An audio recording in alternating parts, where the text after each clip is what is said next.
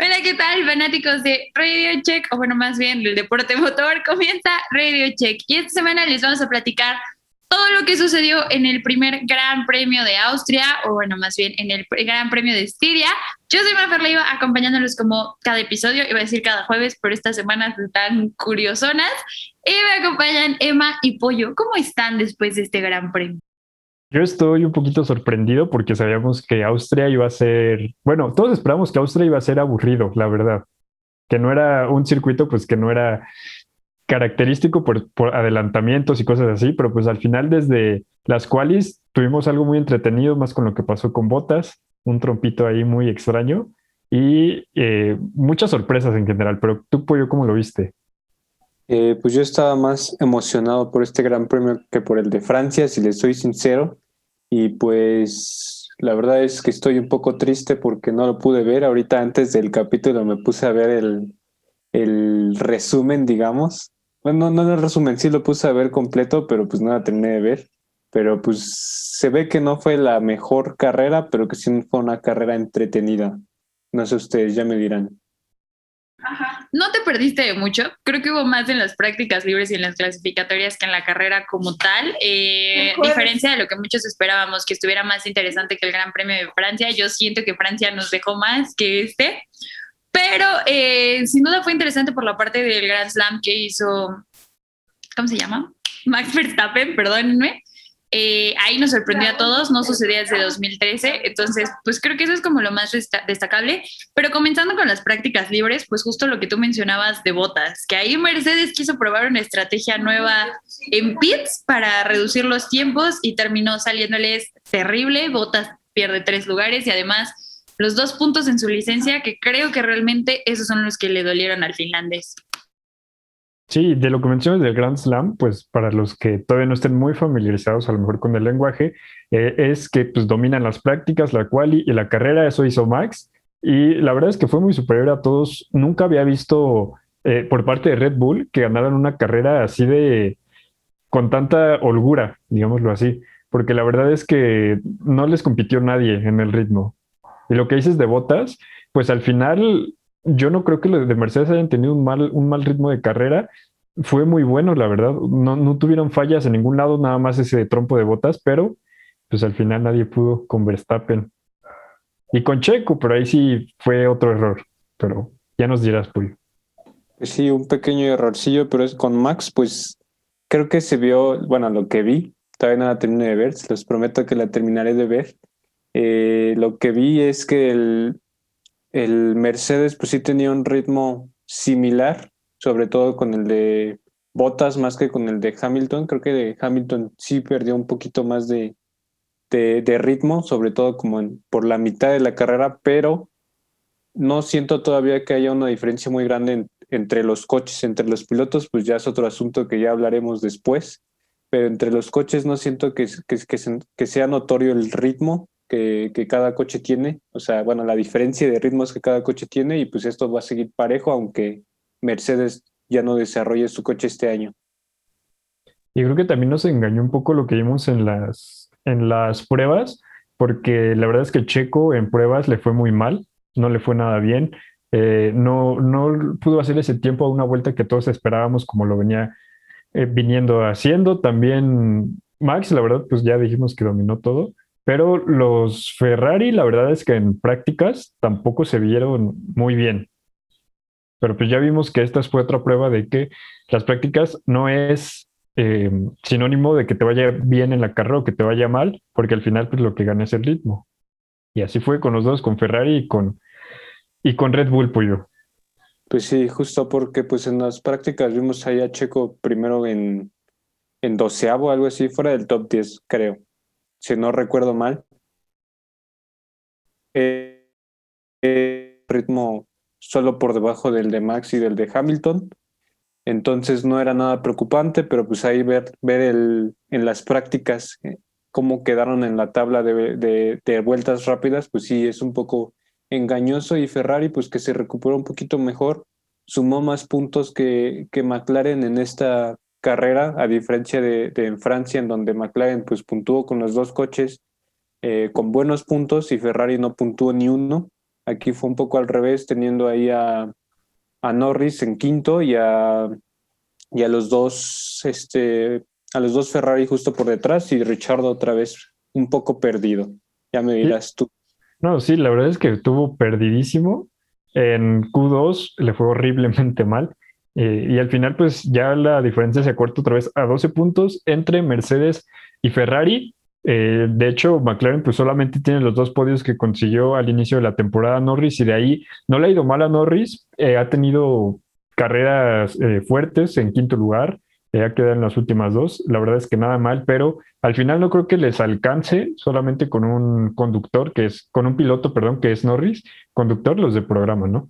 Pero Norris, el, piloto, porque del otro lado, pues tiene la mejor dupla. Richardo todavía no eh, demuestra lo que le pagan en, en McLaren, ni lo que cuesta en el Fantasy, porque en el Fantasy es un piloto muy caro para lo que nos da.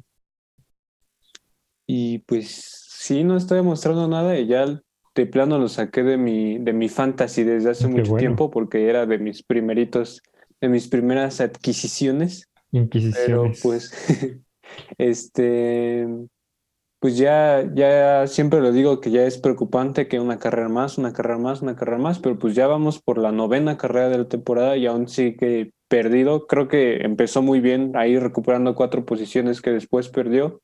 No sé bien si tuvo ahí alguna falla con el motor con la potencia o algo por el estilo, pero el punto es que McLaren en este momento está cojo porque pues nada más está ahí con, con Norris que, que, aporta casi todos los puntos. Sí, me gusta ese término, ¿no? Que están cojos. Además que apenas pasó de la Q3, perdón, Q1, eh, Richardo, pasó por 0.003 segundos, o sea, tres milésimas de segundo y por eso su prueba Russell o sea, y que superes con, con, ese tiempo a un Williams, pues la verdad es que no sé qué está pasando ahí. Después en la Q2 se quedó a, seis décimas, que en este circuito seis décimas es muchísimo. Em, y, o sea, no hizo las cosas bien y de milagro pasó a Q2. Sí, ahí estoy de acuerdo contigo. Creo que fue, fue creo que el momento de las clasificatorias donde más nerviosa estaba, porque justo eh, en el último minuto salieron a dar las vueltas rápidas Richardo, Giovinazzi, Latifi y Ocon, que eran los que estaban poniendo en riesgo la clasificación de Richardo y de repente dio la sorpresa de que quedó por cosita de nada, ¿no? Quien volvió a dejar que desear en clasificatorias ahí fue Esteban Ocon. Pero hablando de, de los Williams, justamente, creo que este ha sido el gran premio en donde los he visto como que tienen como más chances de rendir Nicolás Latifi por ahí nos dio la sorpresa que hizo buenos tiempos también en clasificatoria. Al final no le alcanzó, pero empezó bastante bien en la Q3. George Russell, que más o menos ahí como que escuchó el programa pasado y dijo, ¿qué anda diciendo que no doy el ancho? Y se quedó a punto. Y justo ahí entra la diferencia que tú decías, ¿no? De que seis décimas es muchísimo. Y sí, la diferencia para que George Russell pasara a Q3 fue de punto .0008 segundos, o sea, 8, 8 milésimas, perdón. Entonces, lo hicieron muy bien, fue un circuito altamente competitivo, pero de Daniel Richardo creo que también tiene como sus despuntes y es por carrera que lo vemos rendir y en otras que no. Pero creo que ahorita también el tercer lugar de Ferrari o de McLaren depende más bien del rendimiento de los Ferraris, porque hasta ahora, si bien Lando Norris ha estado sumando puntos por cada carrera, creo que al final pues dependen de que Ferrari lo haga mal, uno de ellos no sume o queden abajo de Norris para que pues haga menos puntos que ellos y creo que eso no puede seguir así. Puede que Richardo nos dé la sorpresa ya en una de estas próximas carreras que se acabe de acostumbrar. No sé, creo que le seguimos dando mucho el beneficio de la duda. Y puede que la temporada 2021 no vaya a ser la suya, pero el próximo año lo veamos mejor. Y pues es que ya son nueve carreras, ya no podemos ir con su beneficio de la duda porque pues ya sería la mitad de toda la temporada pasada. Entonces pues yo lo voy a seguir diciendo así que ya es preocupante y lo dije mil veces y así lo voy a seguir diciendo porque pues ahora sí Norris puede dar todos los puntos que, que, que pueda, pero si los dos Ferrari están justo por detrás de él van a estar sumando más puntos y si Richardo no hace ni un solo punto pues se va a seguir reduciendo ahí la distancia que, tenían. Entonces, pues Richardo ya tiene que estar, aunque sea puntuando en décimo, en noveno, en octavo, lo peor que hemos pensado para él. Ni siquiera en su época de Renault pensábamos que podía quedar en esas posiciones y que fuera bueno para él. Entonces, pues ya tiene que empezar a hacer algunos puntillos por ahí. Y además de que a Ferrari le fue mal también con Sainz en Q2 porque ahí se quedó eliminado.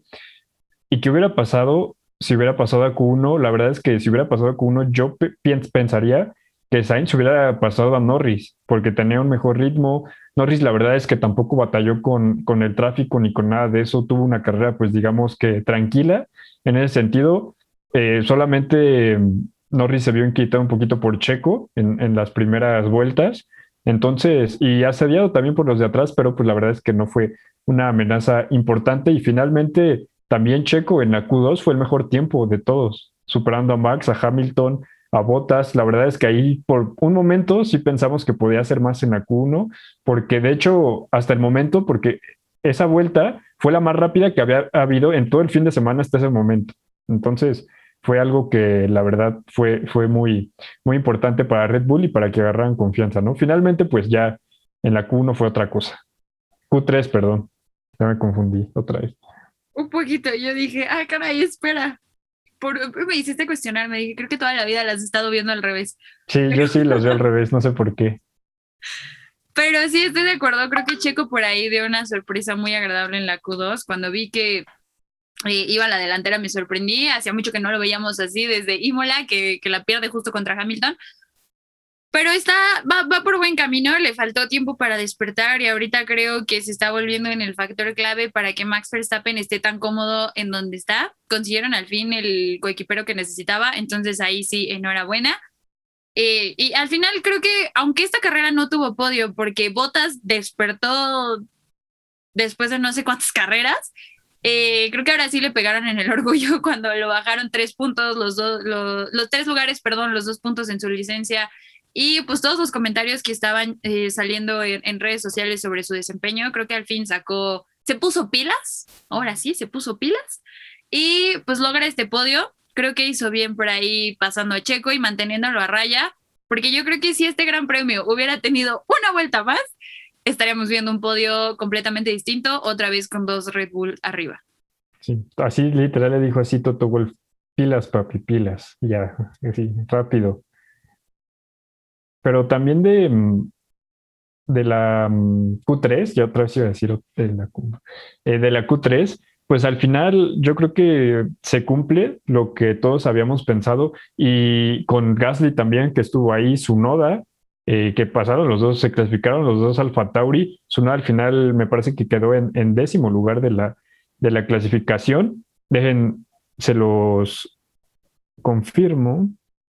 Uy, ya quedó en octavo, pero tiene boca de profeta porque dijiste los dos Alfa Tauri se van a, Q, a Q3 y se te hizo. No, y aparte, eh, yo había dicho que también que iban a sumar, pero si no hubiera pasado ahí lo de Gasly, yo creo que se hubieran sumado los dos. Ahora, ¿ustedes creen que fue culpa de Leclerc lo que le pasó a Gasly? Pues creo que fue un incidente de carrera más que nada. Hay una culpa de los dos. No, no, no siento que, que se mereció una penalización por ahí o algo. Solo fue un incidente que pasó y ya. Se arruinó la carrera de uno y el otro pues fue el piloto del día. Pues es que se recuperó también increíble, porque hay que recordar que después de ese accidente tiene que pasar a pits, queda en último lugar y no les tengo el dato, pero sí fueron varias, vueltas que se quedó en la posición número 20, bueno, 19 porque se tuvo que retirar y luego Russell, entonces la posición 18 se mantuvo bajo mucho tiempo, entonces creo que eso sí fue eh, importante, pero no creo que haya sido culpa de Leclerc, estaban muy cerrados, al final era algo que comentábamos en el episodio pasado, es una pista difícil, sobre todo por la parte de los pianitos que tienen los de estos bordillos que pues hacen todo más complicado. Habíamos visto incidentes con los neumáticos a lo largo del fin de semana. Creo que esta no fue la excepción y yo no lo hubiera, yo, yo para mí no, no tuvo la, la, culpa Charles Leclerc, fue un accidente como le pudo haber pasado a cualquier otro piloto.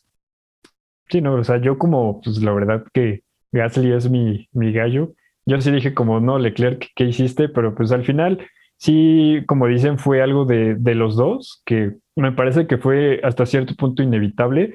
Y ya después Gasly también dijo, ¿no? Así textualmente dijo, no creo que nos hayamos tocado la primera vez, porque en una primera instancia pues parecía que se pusieron algo, pero esa no fue la del incidente, fue la segunda vez. Dice, después estaba en medio de la recta y creo que él quería coger el rebufo y se equivocó probablemente. Vino detrás de mí un poco antes de tiempo y tocó el neumático trasero. A partir de ahí, básicamente todo se acabó y todo salió volando. Eso fue todo. Creo que ya tenía la parte trasera izquierda completamente perdida, así que incluso me costaba ir recto y era tan lento que los coches que venían por la derecha o por la izquierda era una situación bastante complicada. Entonces, inevitable lo que pasó y también inevitable que se hubiera retirado, no había manera de que pudiera seguir eh, Gasly. Al final, pues se quedó ahí la carrera para Alfa Tauri, que pues, se mantiene en el mismo lugar de, de los constructores. Pero el mismo lugar, pues es quinto, solo por debajo de los dos, peleando por el tercero. Arriba todavía de Aston Martin y de Alpine, que pues deberían ser los que están ahí por debajo de, de Ferrari y de McLaren, pero no lo son porque Alfa Tauri pues viene bastante fuerte tanto en el motor Honda que ya vimos que yo creo que es el más rápido de todo, bueno, más rápido que el Mercedes y que el Ferrari y que el Alpine pues ni lo menciono porque es una porquería.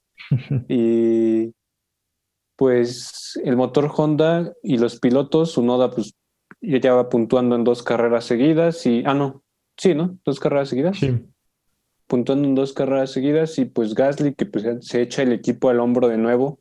Bueno, esta carrera no, pero que se está echando el equipo al hombro con la, con la idea de volver en, en un futuro a Red Bull, que lo vemos muy difícil, pero que creo yo que se queda una temporada más en Alfa Tauri por el simple hecho de que no hay otros pilotos tan desarrollados en las, en las categorías inferiores.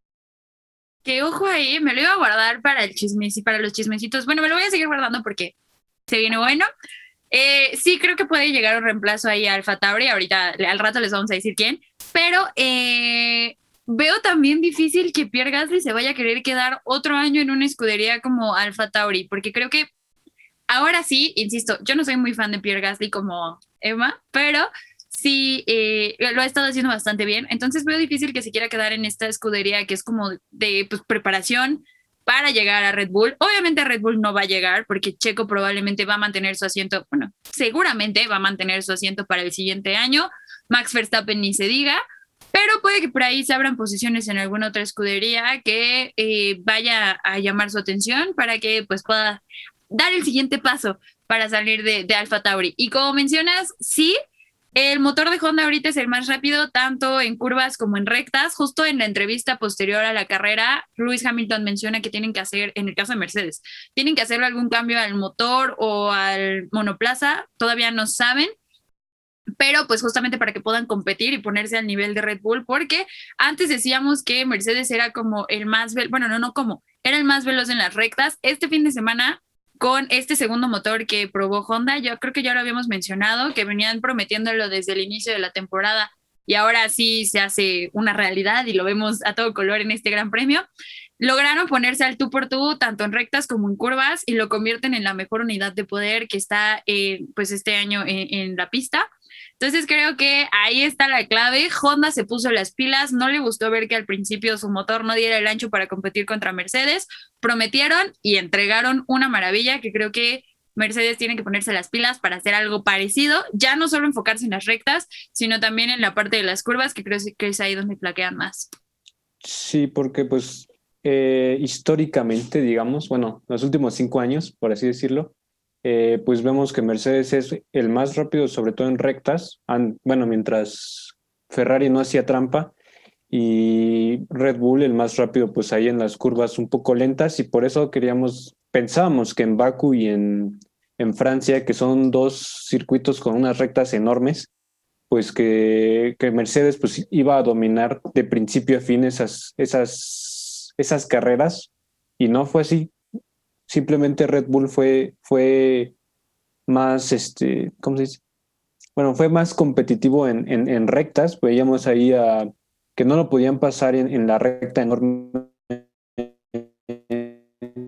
de Baku a Hamilton a, Checo y pues también le ganaba ahí en, en, las curvas lentas. Entonces, pues el concepto del carro de, bueno, del monoplaza de, de, Red Bull combinado con la potencia del motor Honda, pues es el coche a batir todavía y creo que va a ser así toda la temporada porque ya el coche de Mercedes se queda como está en el momento. Sí, justo de lo que dices, se queda igual, eh, porque Toto Wolf también habló en la semana y dijo que pues, si, si, perdón, si Red Bull seguía mejorando su, su coche esta temporada, pues para el 2022 se iban a quedar mal y terminarían perdiendo eh, esa temporada. Por esta a lo mejor se ven muy bien, pero si siguen mejorando, las siguientes les van a pesar mucho, específicamente también por el cambio de reglamento que van a venir muchísimas eh, novedades diferentes en la que por esto muchos equipos pues prefieren mantenerse como están y además yo creo que eh, Wolf sabe que ahorita pueden competir con este carro y mejoras pues sí les afectarían y sí dijo que están 100% centrados en 2022. Entonces, pues no esperemos más de, de Mercedes esta temporada.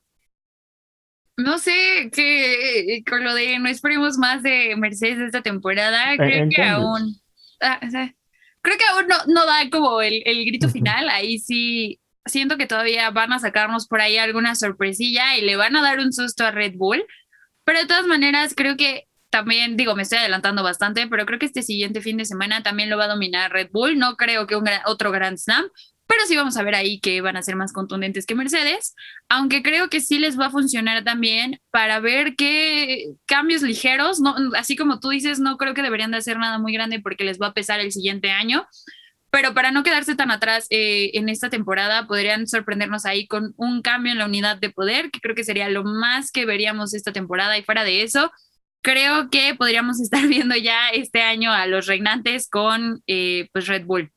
Y cambiando un poquito, hablando justamente de... Se me fue. Si quieres, sigue, pues ya se me fue. no, bueno, nada más pues mencionar rápido lo que le pasó a Checo, porque iba prácticamente dos segundos adelante de Botas en su parada boxes y hubiera salido en tercer lugar en caso de que hubiera sido una buena parada. El final fue de 4.8 segundos, prácticamente eso le costó los dos segundos de desventaja que traía en ese momento. Y eh, pues simplemente mm, lo que explican fue que en, la llanta mm, trasera mm, izquierda, pues donde estuvo el problema, ¿no? Ahí es donde, donde falló eh, prácticamente un fallo, digamos que em, que les costó barato, entre comillas, porque al final también tuvieron em, la posibilidad de alcanzar a botas y pues la estrategia la intentaron corregir con la segunda parada boxes, eh, que al final se quedaron a medio segundo de botas y si botas hubiera perdido ese podio, si hubiera sido algo prácticamente, no, pues botas se hubiera enojado, pero pues muy, muy increíble. Aunque yo creo que él sí tuvo cierto, cierta culpa en esta porque se andaba quemando las llantas al inicio de que intentó sacarle la ventaja mucho a Checo, al final le salió. O sea, no digo que estuvo mal, pero le salió. Si no le hubiera salido, hubiera sido un error. Pues como le salió, pues fue un acierto. Entonces, pues, ya no tengo más que decir. Y sí, creo que justo en esta carrera Botas hizo lo que le tocaba. Ahora sí que sí. Estar ahí peleando con Checo para el, por el podio, porque pues en las, en las carreras pasadas lo habíamos visto perdido por errores de, de Mercedes o por errores de él mismo entonces, pues ya hizo lo que le tocaba, ya estuvo en podio. No hizo una carrera magnífica, llegó al podio porque, pues, por, errores y porque lo hizo como debía de hacerlo, pero la carrera no la definiría como magnífica para él ni para Checo.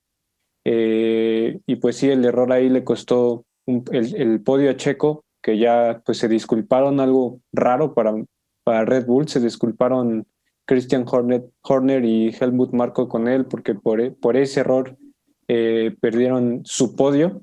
Algo raro que ya nos dice que, que, tiene una relación bastante bonita ahí con él. Sí. Pues yo creo que esas son buenas noticias para eh, el futuro del Checo en Red Bull, que como les decía, no creo que lo vayan a cambiar. Y ahora con eso que nos cuentas, todavía menos. Pero sí te hablo también de que a pesar de los errores, tienen un muy buen equipo de ingenieros en los pits, porque de haber visto este error en otra escudería Mercedes, hubiéramos visto una historia completamente distinta y probablemente no hubiera regresado a tiempo para pelear un podio o siquiera un cuarto lugar. Entonces creo que ahí sí estuvo bien la disculpa, obviamente, le costaron un podio y pues también les costó puntos a ellos, pero de cualquier manera creo que un cuarto lugar te suma puntos y sí distanciaron un poquito en la parte de pues, constructores.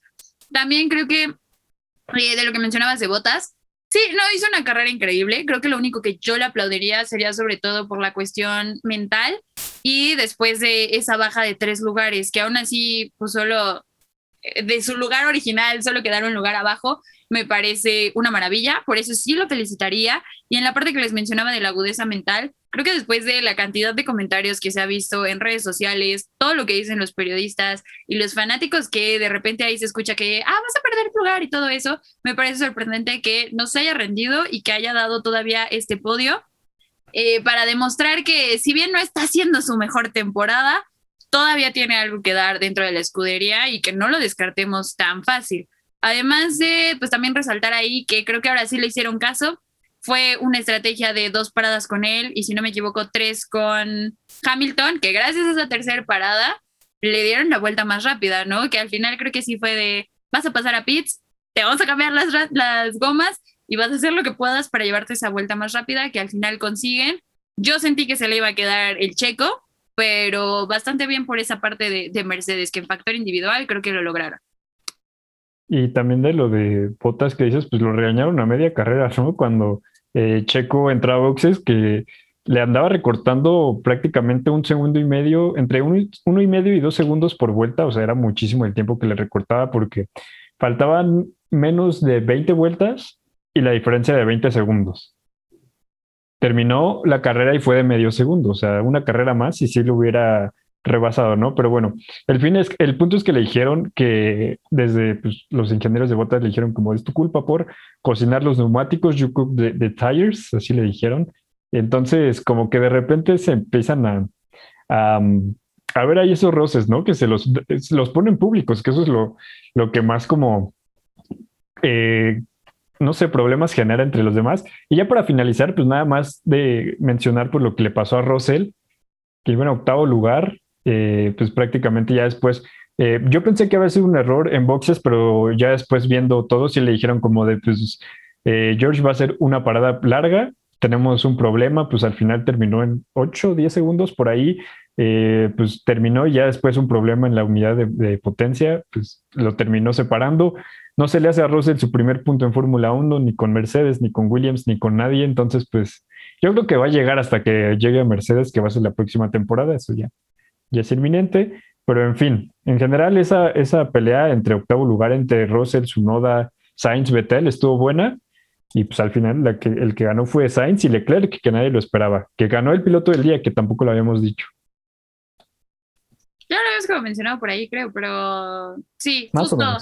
Eh, la actuación de los Ferraris, la verdad, ahora sí estuvo para aplaudirles se recuperaron bien de lo de Francia, que ya habían dicho ellos de, bueno, esta no iba a ser nuestra mejor carrera. Yo no esperaba tampoco que el Gran Premio de Estiria lo fueran a lograr o fueran a sumar más puntos de los que sumaron. Entonces, creo que ahí sí, Ferrari, creo que Ferrari podría ser una de las escuderías para darles como palomita de, o bueno, felicidades, no sé, de este Gran Premio. Pero Pollo, querías decir algo. Ah, pues justo que la actuación de Russell pues fue muy buena hasta que hubo ahí el, la falla, o sea, mejor que la de Botas, digamos así. Siento que está haciendo un mejor papel que el que le toca hacer en, en, Williams y pues el coche pues, ya no aguantó, el pobrecito pues, está acostumbrado a ir arriba de los Haas y lo pones a competir con un Alpine, pues está imposible para el pobre coche. Entonces, pues fue, fue una buena carrera para, para George Russell mientras duró y pues ya lo veremos el siguiente año en, en Mercedes, espero. Oigan, también fue algo muy interesante la, la pelea por el último lugar entre Mazepin y Schumacher, y Schumacher. Andaban ahí, creo que se adelantaron dos ocasiones cada, cada uno y estuvieron en un punto pues de darse ahí un toquecito. Entonces anduvo, anduvo en esa, esa pelea y, y creo que dentro de lo que cabe es lo más entretenido que nos puedan brindar una pelea entre ellos dos y que Mazepin pues ya poquito a poquito ya nos demuestra que ya no es el, el pan de la Fórmula 1. Ya no se da tantas vueltas, ¿no? Ahora le quitó el lugar botas, ¿eh? Por ahí. Ajá, y en boxes. Estuvo feo eso, la verdad. Yo cuando vi la foto pensé que era más spin. Dije, este bro. ¿Saben también que se nos fue lo de su noda? Las tres posiciones que le quitaron. Ah, sí. Porque, y justamente también fue con Botas, que Botas venía pues marcando tiempos en la Q2, me parece. Eh, entonces, como venía marcando tiempos, Yuki iba en la misma línea, eh, y pero venía muy, lento, venía muchísimo más lento, pues andaba guardando distancia y no puedes hacer eso porque pues es, eres un peligro para todos los demás y le quitaron tres lugares, de octavo pues pasó a onceavo, pero ahora sí, Mafer, ¿qué nos traes de chismes para esta semana? Por supuesto.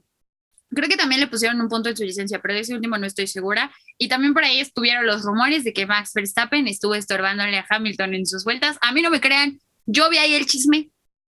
Puede ser falso, puede ser verdadero, lo vamos a dejar a su consideración. Pero ahora sí, el primer chismecito del día de hoy es que este fin de semana vamos a ver el debut de el piloto chino Guan Yu Show. Eh, va a estar justo en el lugar de Fernando Alonso en los Alpine, que era justo el que yo les mencionaba que podría llegar eh, este, después de esta prueba, podría tomar el lugar de alguien en la parrilla de Fórmula 1. Pero pues bueno, va a entrar a cubrir a Fernando, eh, Fernando Alonso. Él, ganó, no, perdón, él es el actual líder del campeonato de pilotos de Fórmula 2, entonces no están trayendo a cualquiera, creo que podría darnos una sorpresa. Y pues va a volverse el segundo piloto chino que va a llegar a la Fórmula 1, entonces felicidades, así como nosotros estábamos orgullosos de Checo, yo creo que en China están igual. Y ya le toca, ya le toca subir porque pues, bueno, a cualquier piloto del PIN ya le toca subir porque pues ya le tocaría ahorita con Fernando Alonso, pero pues él quiso volver y pues vemos que Alpine no, no sube a, ningún piloto de su, de su academia de pilotos. No, creo que nadie de los que están ahorita es de, la academia de pilotos de Alpine.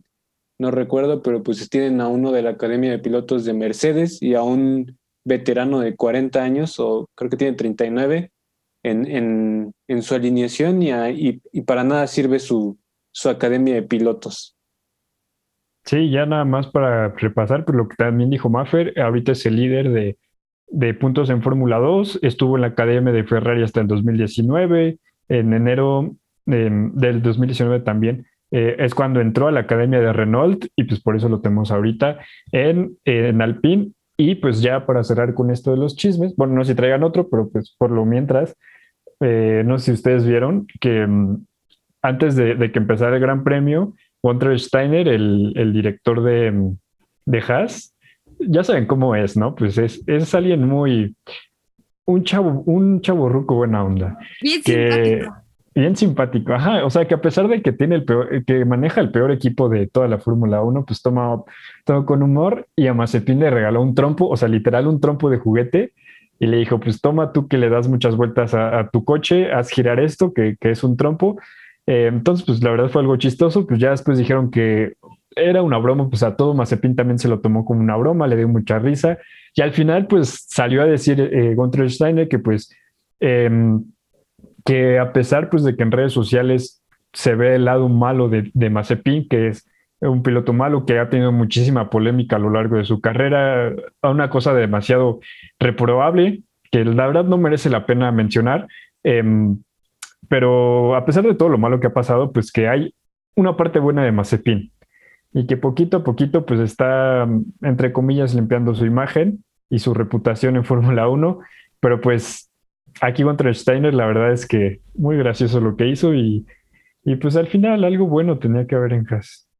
No, pues ya sí, por lo sí, ya sí, si no van a estar haciendo puntos y la gente se va a estar burlando de él, creo que ya de perdida lo que podrían hacer es eh, hacerle burla, que de hecho también, eh, justo como mencionabas, este, Mazepin también subió su foto con el trombo a sus redes sociales, entonces pues creo que todos supimos que era una broma. Cuando yo lo vi dije, wow, se está tomando en serio lo de Mazepin.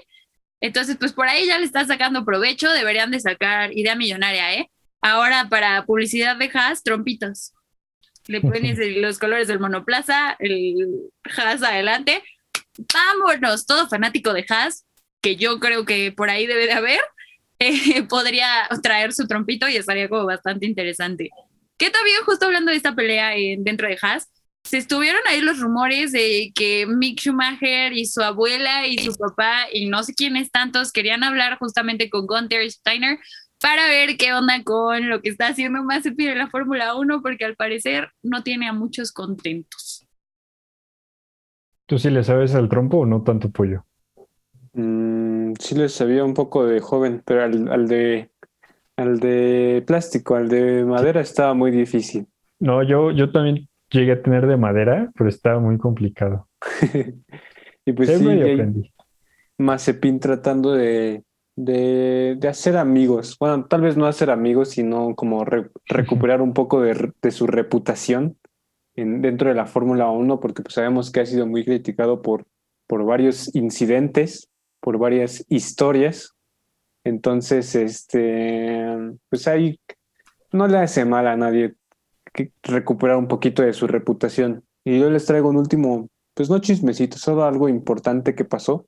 Y es que eh, Turquía vuelve al, calendario de, Fórmula 1 reemplazando a, Singapur.